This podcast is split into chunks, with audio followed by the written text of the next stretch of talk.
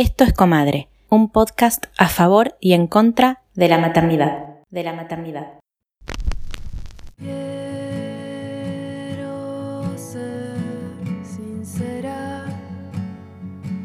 En este episodio vamos a hablar de maternidad y amistad. De maternidad y amistad.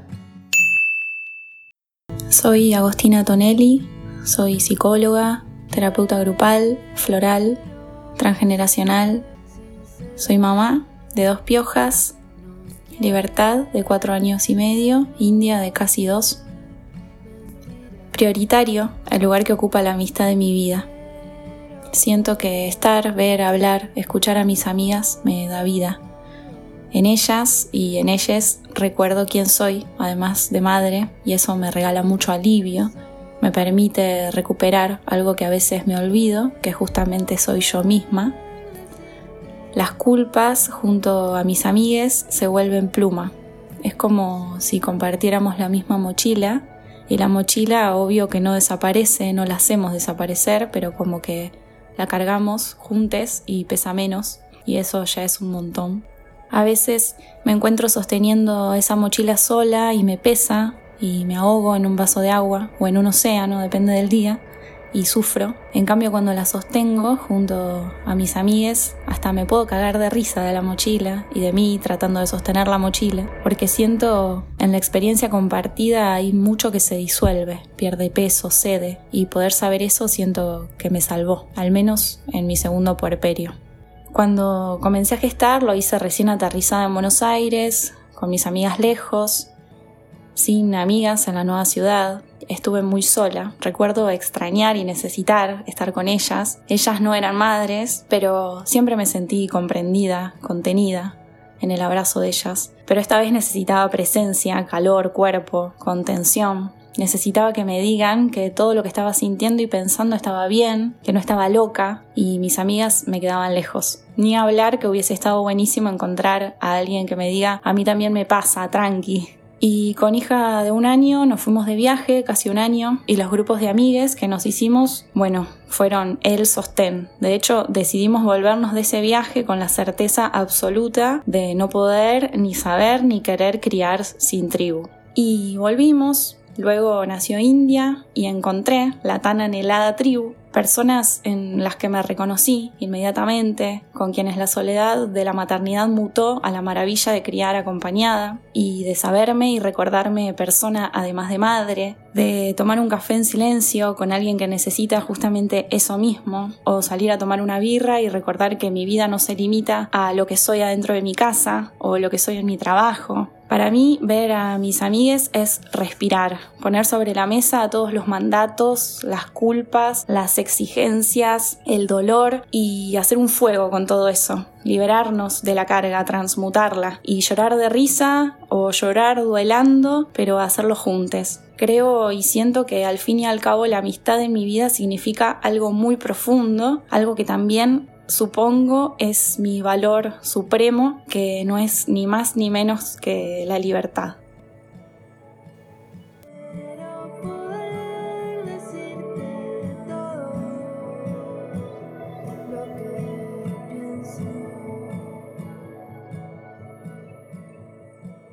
Hola. Hola. Qué emoción este momento. No lo puedo creer. No. Estamos alunizando, nos acompañó Nieta de la Luna para alunizar. Alucinando. Alucinando también. Y encima vos puedes creer que cayó maternidad y amistad y estás en Argentina. Voy a llorar. La verdad que estoy en, Argentina dándome un banquete de amistad. Mal, ¿no? Sí, y sí, y sí, los afectos. Y vos con todas las amigas que tenés. Miedo. Por eso vivís afuera, porque si no, no te daría la gente, hija de puta. te juro. Además, tengo amigues en diferentes provincias, ¿entendés? Tengo en Santa Fe, tengo en Córdoba. Pero bueno, no me da la vida, vengo 15 días. Un saludo para Santa Fe y Córdoba. si nos están escuchando. Bueno, qué tema, ¿no? Todos los días, yo, todos los episodios digo, qué temón. Todos los temas que tocamos son temones. Son temones. La amistad y la maternidad, encima tiene como episodios adentro. Pues está prematernidad, posmaternidad, durante la maternidad. Los diferentes tipos de amistad también. Los distintos tipos de amigas y amigos y amigues. Sí. Bueno, ¿qué, ¿cómo resonás con lo que dijo Nieta de la Luna? Bueno, me quedo con lo que dijo sobre que sus amigas o sus amigues le dan vida. Yo siento eso. Cada reunión con mis amigas, siento eso, siento que me dan vida. Rejuveneces. Sí, rejuvenezco totalmente. Yo Es- pensaba eso, pensaba lo mismo, pensaba que hay que hacer una remera que diga las amigas salvan la vida. Estoy convencida. Y estoy más convencida de eso ahora, a los 36, que tipo a los 15. Sí, por ahí a los 15 no eras tan consciente, pero también te salvaban la vida, ¿eh? Siempre me salvaron la vida, pero ahora lo sé. Ah, claro. ahora lo tengo clarísimo. sí, yo me refiero a mis amigas como mi ejército de salvación. Ay, no, no, no. Es que es eso, es eso. Mismo, mismo. Honrar la vida, claro. Ah, y contemos. Por favor, tenemos que contar esto. Ahí está Chopi.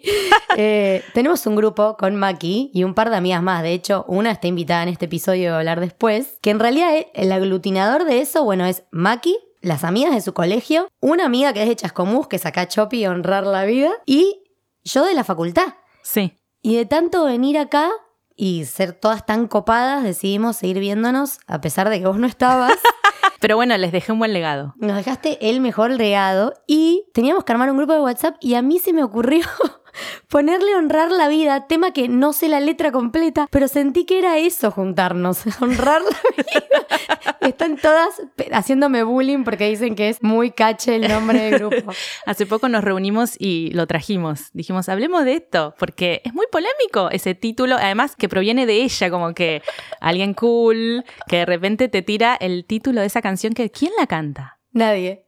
Eh, yo de hecho no sabía quién era la cantante verdadera. Tiré Mercedes Sosa, bueno, pero volvamos, volvamos. Volvamos. volvamos. Pero es verdad que honramos la vida cada vez que nos encontramos, ¿o no? Mal. Y las amigas que se reversionan, las que aparecen y las que se van, ¿no es cierto? Sí. Que todas pueden honrar un rato más o menos la vida, pero no todas se quedan. No todas se quedan y después de la maternidad, hay que decirlo, hay bastantes rupturas en torno a estos vínculos. Sí, sí, sí, sí, sí, sí. Rupturas, algunas pueden ser trash y otras simplemente pueden ser Alejamientos. alejam como no curtimos más la misma onda. Sí, por ahí hay diferentes maneras de atravesar ese alejamiento. Siento que hay amigas que obviamente no están en la misma porque no todas maternamos al mismo tiempo. Entonces capaz se alejan un rato y ofrecen lo que pueden. Como yo me acuerdo de valorar muchísimo cuando te trataban de hacer la vida más fácil. Como no te vengas vos hasta acá con el cochecito, los tres bolsos, el pibe. Como yo me acerco, yo te traigo. Esas cosas se valoran muchísimo. Muchísimo y me alucinaba de mis amigas que no tenían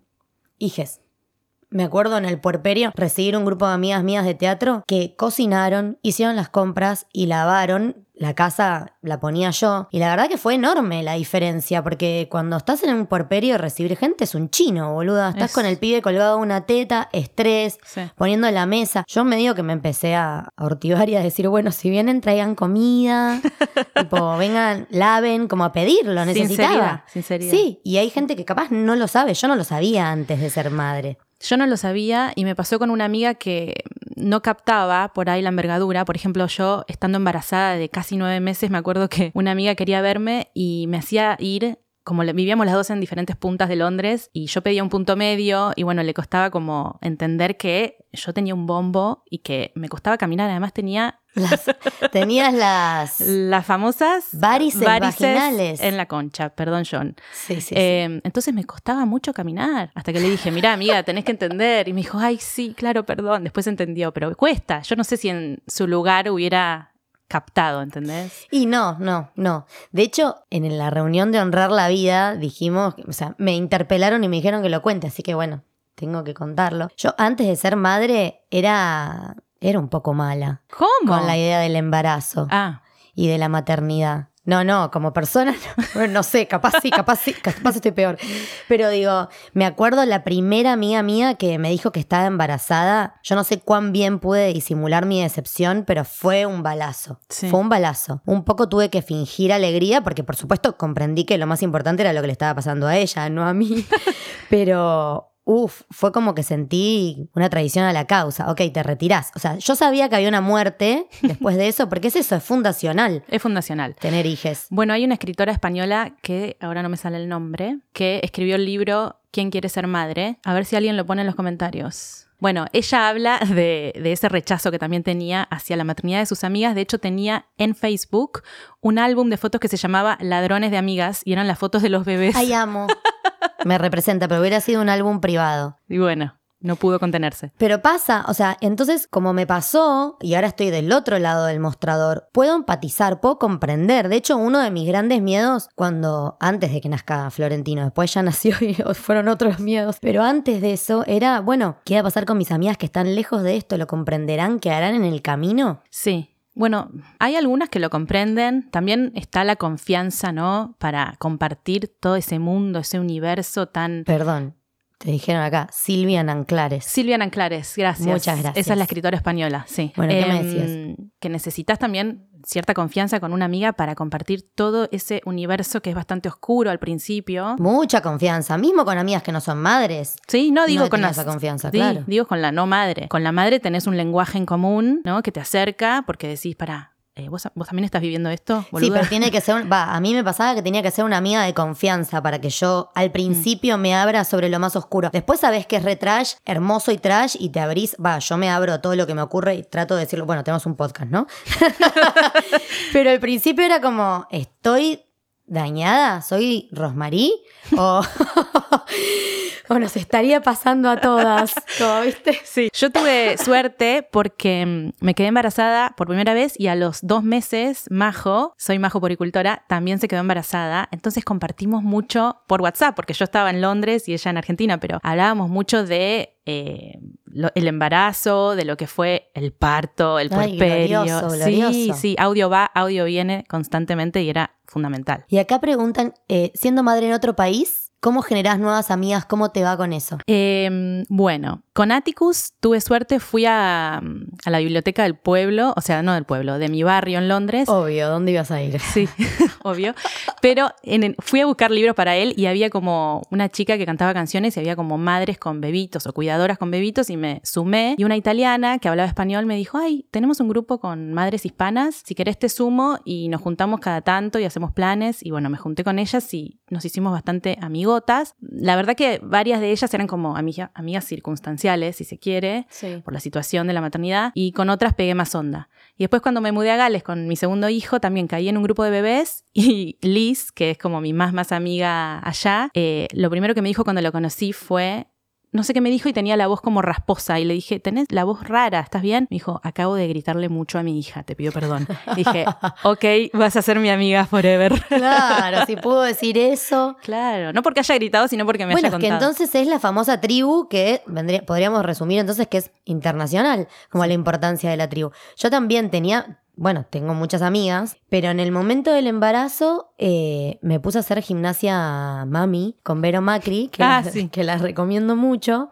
Va, a mí me hizo muy feliz ese espacio. Y ahí conocí amigas de, de- de embarazo. Pero que- no es solo gimnasia. No es solo gimnasia. Contá más. Bueno, es verdad. Vero Macri es como un approach holístico a lo que es el embarazo, vas trabajando los siete chakras. Entonces, una clase trabajas la pisada para aprender a, a- a poner tu deseo por delante del deseo de los violentos obstétricos. Eh, después vas trabajando, bueno, el chakra raíz para trabajar todo lo que es básicamente la vagina, la apertura de caderas, tal, y vas subiendo por todos los chakras hasta meditaciones divinas y, y volvés a empezar, pero todo se genera con mujeres y a mí me lo contaban antes de quedar embarazada y no lo hacía ni en pedo. O sea, lo tenía muy vinculado a sitcom Claro. y cuando fui y de golpe estábamos tipo, no sé, 15 minas en ronda con panza de 8 meses bailando música africana, fue como, esto es, falta una fogata Claro. y se arma un quilombo, como algo muy hermoso, que también ya que haya otra mina con una panza gigante alrededor de una fogata, bueno, la fogata la sumé yo, también te habla un poco de esa mina, es factible que tengas más en común Claro. con ella que, no Sí. sé, con la que coincidas en el hospital. Claro, estuviste piola porque fundaste tu tribu antes de que naciera el bebé. Claro, la fundamos, la fundamos embarazadas.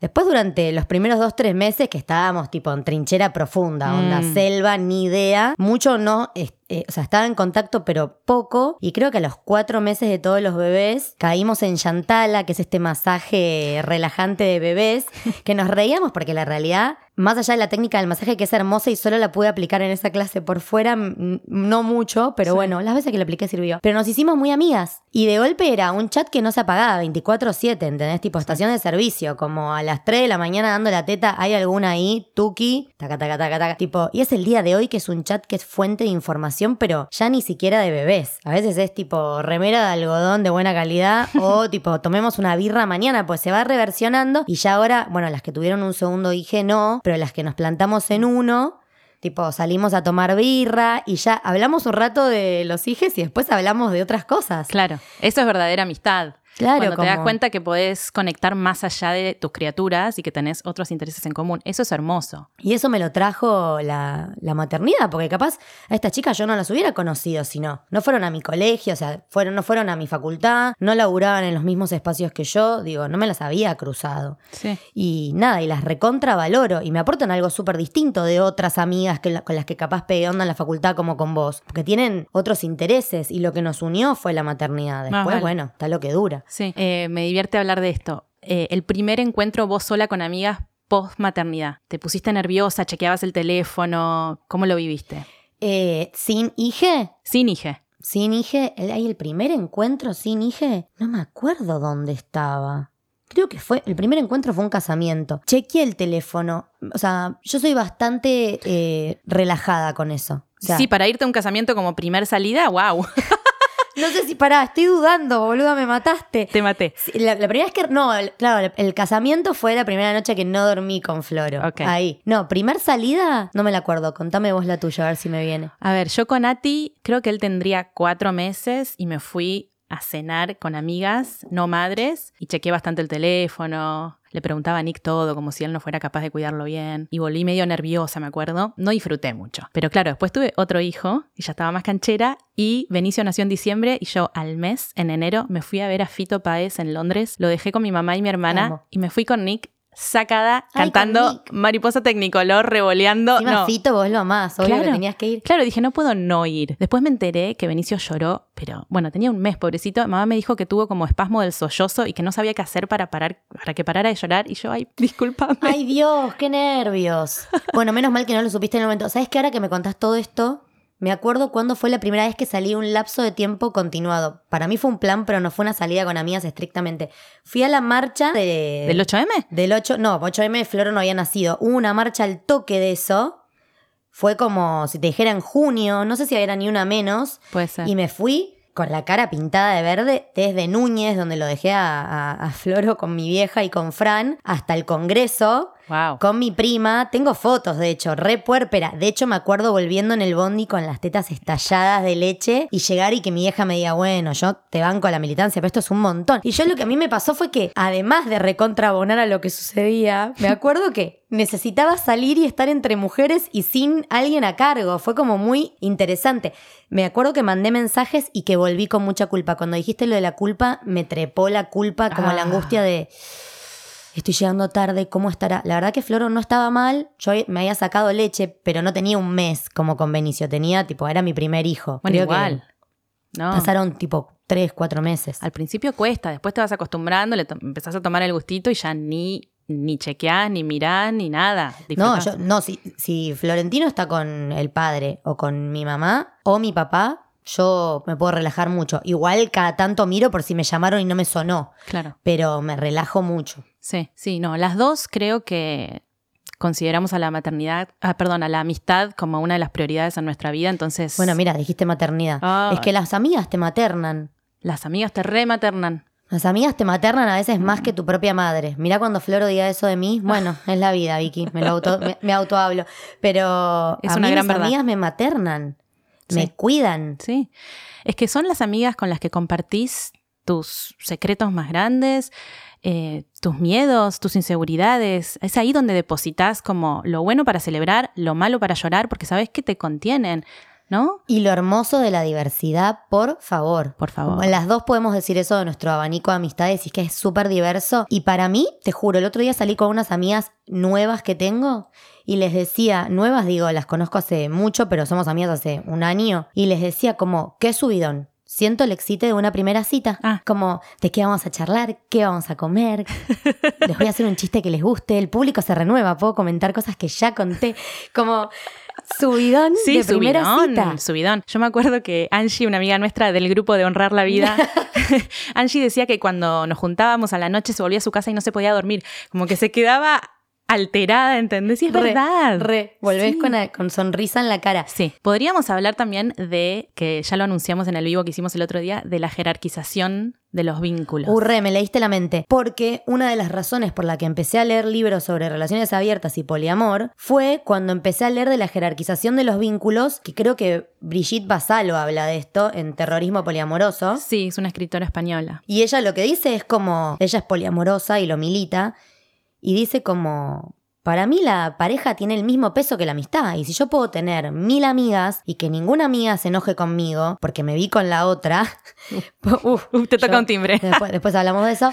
¿Por qué no eh, puedo pensarlo con las parejas? Que no es el tema de este episodio, las parejas abiertas, pero sí el tema de la amistad y de por qué la ponemos por debajo de la pareja. Es increíble, es una construcción cultural. Es como que la pareja es el vínculo prioritario y eh, la amistad es secundario. No sé por qué. Para mí, te digo, dijiste construcción cultural y te sumo. Para mí es construcción cultural y capitalista. Es muy sencillo organizarse así. Tenés un compañero de equipo para la guerra, con el que ahorrás, con el que comprás y con el que educás a la gente que va a salir a producir para derramar más al sistema. Entonces, básicamente, si vos vivieras con 10, es un quilombo. Es un bardo. ¿Cómo dividimos las cuentas? ¿Quién cuida a los pibes? ¿De quién es quién? Como que se complejiza la productividad. Totalmente. De hecho, la pluralidad de amigas atenta un poco contra la productividad, porque si tenés más salidas, más ganas de jaranear, Hmm. menos tiempo para laburar. Sí, es verdad. No lo había pensado O así. sea, la pluralidad de vínculos, a- para mí, aumenta el goce y reduce la capacidad Sí. productiva. Sí, sí, sí, es verdad. Yo ahora que vivo en una zona rural y estoy como más aislada, sí, me pasa que tengo Laburaste una bocha. me pasa que tengo menos vida social y por ahí soy más productiva, pero productiva en el sentido por ahí, qué sé yo, laboral, capitalista. Eh, pero yo vivía en Madrid, me acuerdo, y me salían amigas por, y amigos por abajo de la alcantarilla. Me acuerdo mis hermanos me decían, para un poco, no, no te puedo seguir. Diferentes edades, mm, diferentes lugares del mundo. Yo no te puedo seguir. Vos seguís mi cantidad de amigas, que la gente por lo general la comenta. Vos seguís mi cantidad de amigas. Yo no puedo seguir la tuya. De golpe me hablas de alguien y es como, ubicame en el mapa quién es. Bueno, yo te mandé a vos, ¿te acordás de Andrés, mi amigo querido Andrés? Marco Vecchio, lo amaste, Lo- no lo conocías, te mandé y le dije a él, eh, él vive en París y vi que estaba de viaje con Fran y los puse en contacto y nada, pasaron, ¿cuánto? No sé, una noche con él. No, como dos noches hicimos una producción de fotos, nos maquilló y nos fotografió. Amo. Y abrimos un vino y lo dejamos porque estaba picado y después nos enteramos que era de 1960, o sea, un nivel de demencia y porro. que me perdone eh, mi madre si acaba de escuchar. Me encanta Eh, ser como enlazadora de mundos. Sí, y te sale bárbaro. Bueno, mira el grupo que dejaste atrás. Sí. O sea, atrás no, adelante, presente, pero digo, no estás y nos vemos igual. Sí, me encanta cuando se juntan. ¿No lo sufrís? No lo sufro. Me muero. A mí me agarra un fomo que me internan, boluda. Vicky a veces me pregunta por WhatsApp paralelo, ¿y pero qué sentís que nos juntamos sin vos? Y yo amo, me encanta. Yo lo- le pregunto lo porque, celebro. porque yo lo sufriría, entonces quiero que ella sepa que puede recostarse en mí si sufre. Yo me infarto. Maki es la persona con más amigas que conozco. Creo que todos los que conocemos a Maki vamos a decir lo mismo. Ay, sí. Sí, por eso estoy tan a gusto en Argentina, porque no paro de verme. Bueno, cuando puedo, y después ¿no? te vas, zorrita, porque si no te internan también con Sí, todos los amigos. claro, claro. A veces- más libros. a veces es demasiado. También me gusta como estar sola conmigo misma. Sí, es verdad eso. Bueno, ese era un, un tema eh, en términos de, de la amistad, porque este episodio, como las amigas son como las madres, vamos a hablar un montón de las amigas. Sí. como eh, está el que se recarga con amigues y está el que se recarga sin amigues. Qué rara la gente sin amigues, la verdad. Desconfío.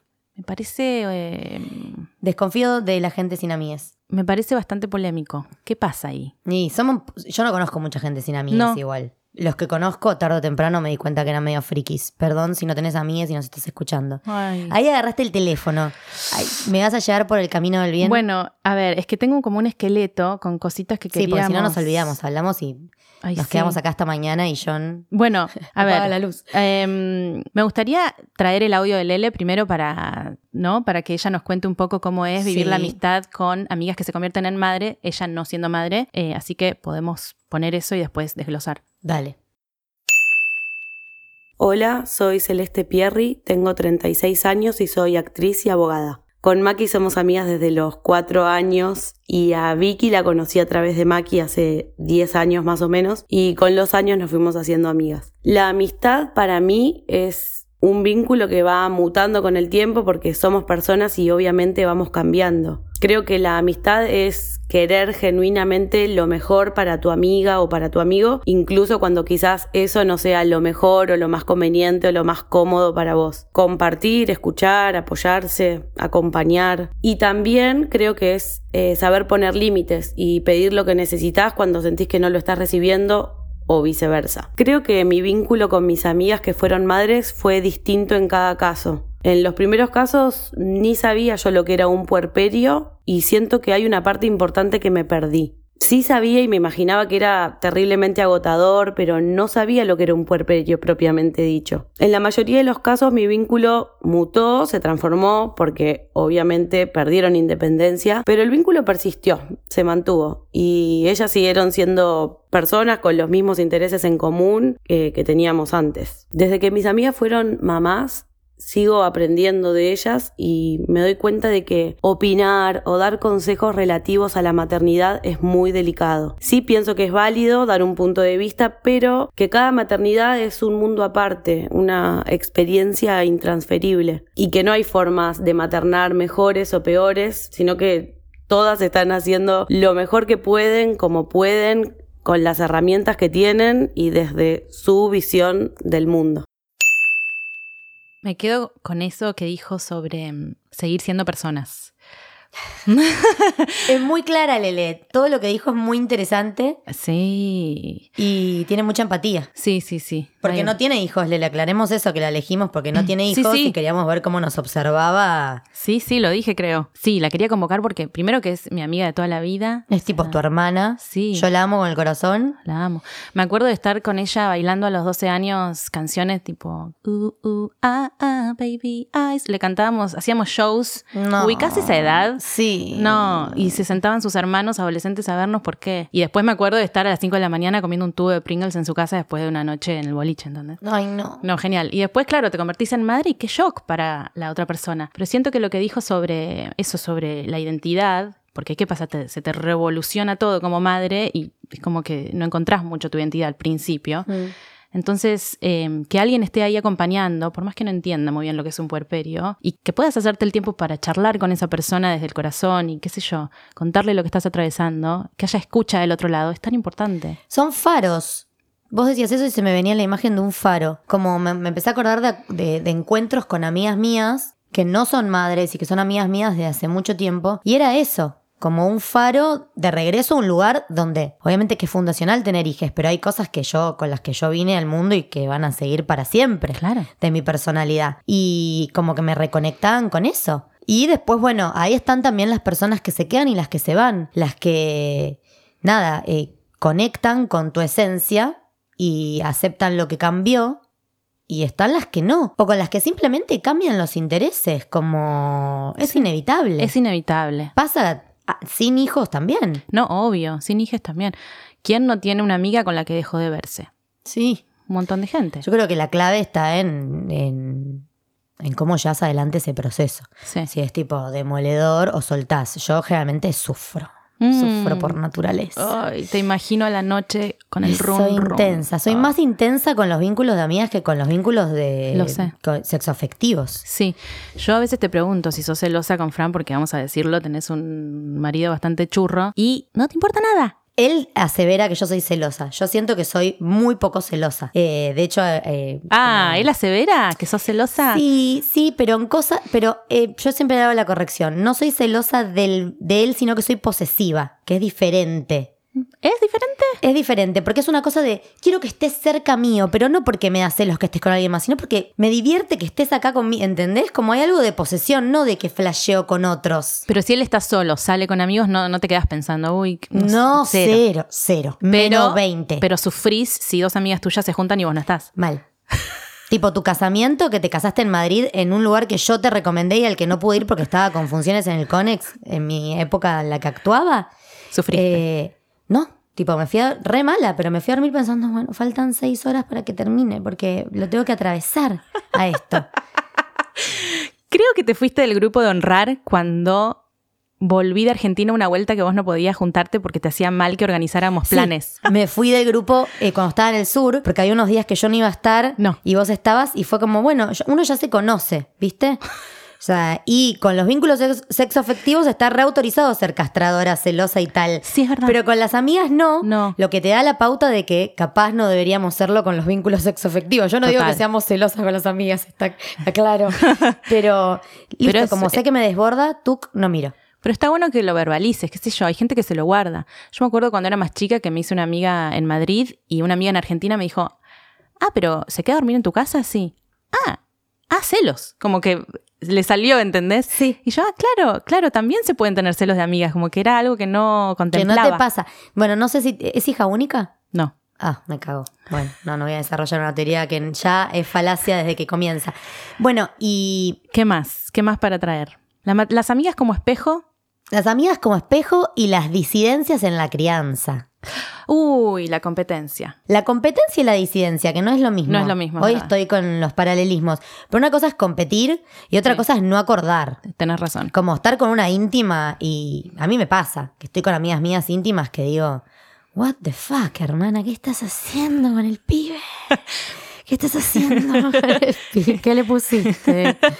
¿Qué le diste de comer? Me pasa, pero el, acto seguido es como, le da de comer lo que quiere, le pone lo que quiere, barra lo que puede, la amo. Total. O sea, sale Raúl, le disparamos a Raúl automáticamente. Es que si hay algo que es la maternidad es personal. Obviamente que puedes dar consejos, como decía Lele en el audio, puedes dar tu punto de vista, pero Si te lo piden. si te lo piden. Sí, porque en el mundo mami también hay mucha... Mucho consejo que nadie te pidió. Muchísimo. Mucha competencia también hay que decirlo. Poca sororidad también. Es que yo creo que tiene que ver todo con lo mismo. Todo es culpa del primer motor inmóvil, el patriarcado. Van a decir otra vez dice palabra.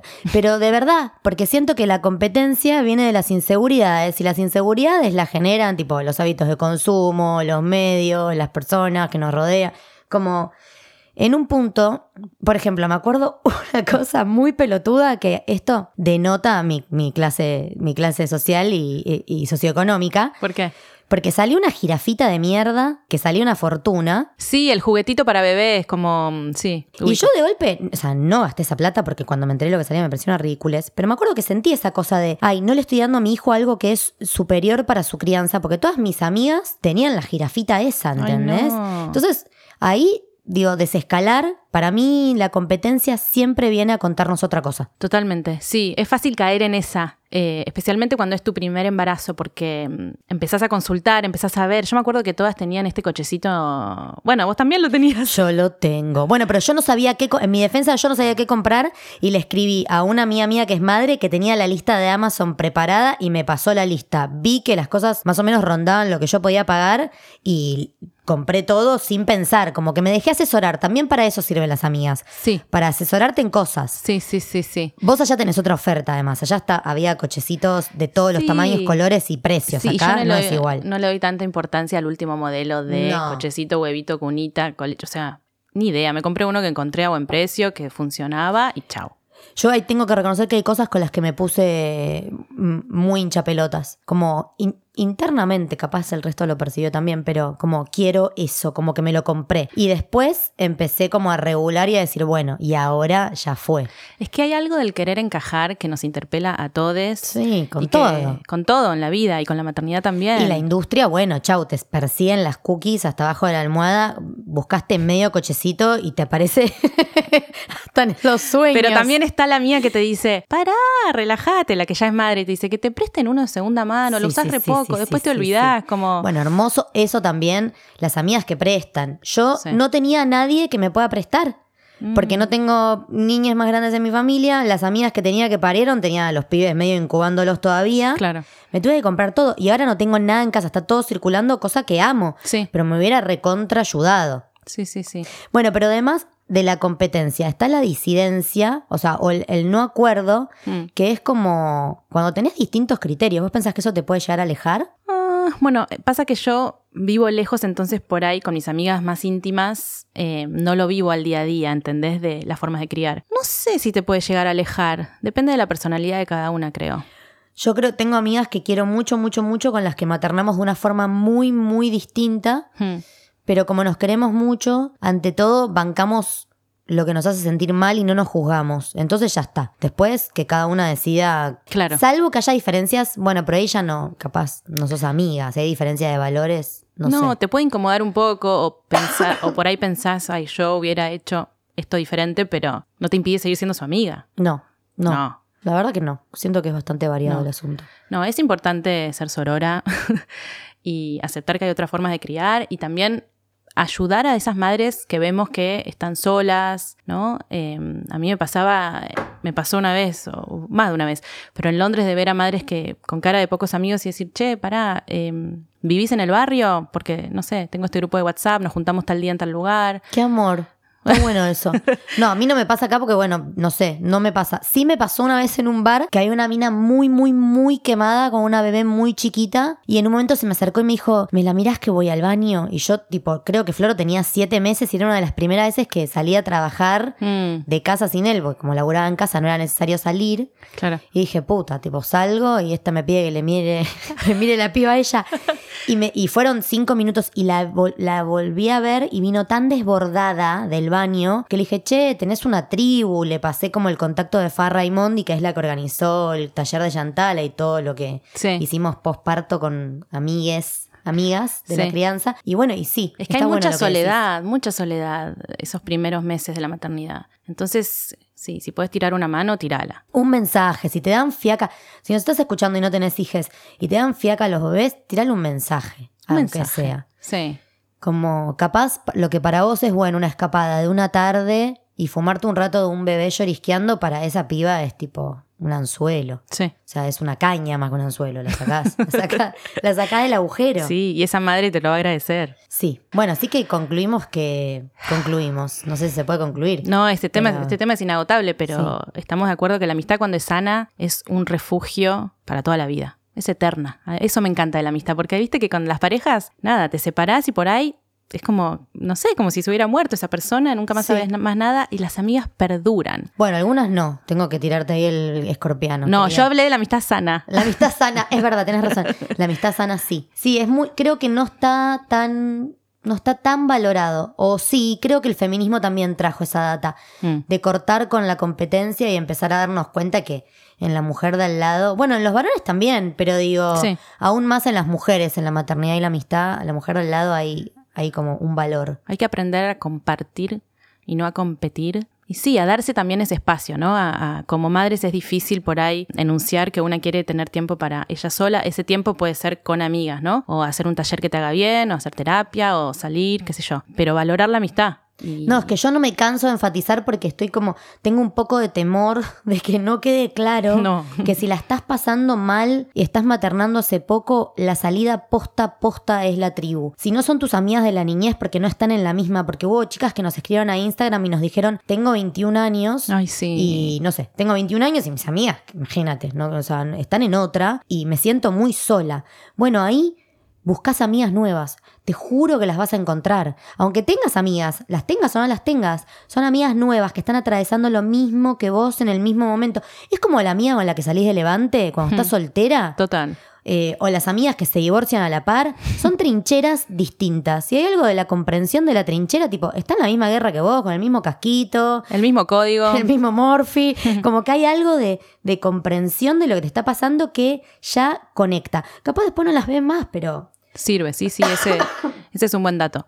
Y como para terminar, podríamos hacer algunas recomendaciones, ¿no? sí. Tengo dos películas para recomendar, son las dos argentinas. A ver. Una es Mi amiga del parque, de Anna Katz, que la protagoniza Julie Silverberg, que no salió hace mucho y creo que se puede ver en cine AR.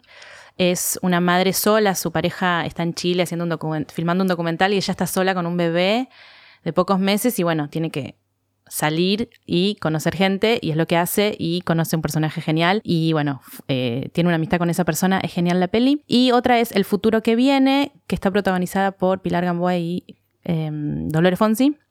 Son dos amigas de toda la vida, de la infancia, eh, y se, con- se reencuentran una con un bebé ya más de grandes y te muestran como la transformación del vínculo, pero también esa confianza que tienen, muy hermosa también. Y después series, se me ocurrió On the Verge, que es la última de Ay, Julie la Delpy. empecé a ver. ¿Qué onda? ¿Te gustó? Me gusta, sí, a ver, a Julie Delpy la voy a bancar siempre haga lo que haga. Sí. Eso la banco pasa. a ella. eh, no la vi todavía. Em, Puso un capítulo y me parece que es para verla sola. No, Sí. no sé si con Fran. Yo la veo sola, sí.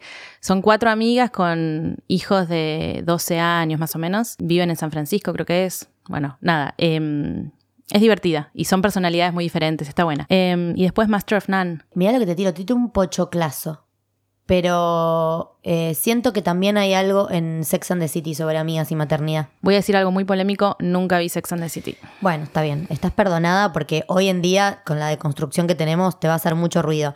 Pero en el momento que la vi fue fundacional. Mira. Como hay algo de los vínculos de mujeres que se abarca mucho y hay dos que son madres y hay dos que desbordan y hay dos que no son madres y hay algo de las dinámicas de amigas que está bueno ver. Bueno, y Girls. Girls también, pasa que no Son spoilemos chicas, sí, y sí, es sí. otra edad. Pero también, también, Sí. la maternidad pero más de refilón. Sí. No nos presentamos y tenemos que decir dos cosas muy importantes. Una, dos, vos te quedaste con más material audiovisual. Literatura. Ay, claro, qué bestia. No me dejes Vamos sin mis libros. Bueno, eh, son tres también. Uno es, eh, bueno, son cuatro libros. Es la saga Dos Amigas de Elena Ferrante, por favor. Dios, tengo que terminar de leerla. Bueno. Me agarró puerpera ese libro y no por pude. Dios. Me Bueno, venció. es amistad pura y dura, desde que son chiquitas hasta que son abuelas. Bueno, está sea. la serie también para el que no se anima a leer. Sí, está la serie en HBO. Después, el libro Quién quiere ser madre de Silvia Nanclares que comenté antes. Y por último, La hija única de Guadalupe Nettel, que es una escritora mexicana y cuenta, ella no es madre, pero cuenta el embarazo de su amiga y bueno, está muy bien narrado. Wow. Sí, eso, eso es Bueno, todo. presentate después de haber hecho esta- estas reseñas del bien. Bueno, mi nombre es Maki Álvarez y me encuentran en Instagram como arroba Maki Álvarez T. Y yo soy B de Viola en Instagram y me llamo Victoria Viola. Todo el mundo me dice Violeta, que no me disgusta, pero no es mi nombre. Eh, me encuentran como B de Viola y nos encuentran como arroba comadre podcast. Y una cosa más que tenemos que decir, que deberíamos decirle al principio y siempre la decimos al final, es que estos episodios se están financiando enteramente con cafecitos y ahora entraron unos cafecitos internacionales. Me prendo fuego. Son en pounds los cafecitos internacionales. Tipo, Sí, sí, tendríamos que hacer un baile. bueno. Gracias, gracias, comunidad. A, todas las personas que donan eh, dinero, porque esto es amor y también es trabajo no remunerado, así que Claro, gracias, gracias. que se coparon. Bueno, y ahora me parece que me voy a retirar a hacer pis porque viste que te pasa cuando haces un catch up con amigas que es tan bueno lo que está pasando que retenés, pis. y retenés el pis, como que ya no te importa. Despidámonos, agrade- agra- agra- agradezcamos a Radio en Casa y a John Ay, eh, sí, que nos recibió un caño y a Andy Cuquier que nos edita todos los episodios. Andy Cuquiar. Bueno, anda a hacer pichín si querés. Bueno, qué hermoso, qué hermoso haber Ay, amiga, mudate, quiero hacer esto todo el tiempo. bueno, te quiero. Te quiero, adiós. Chao, chao.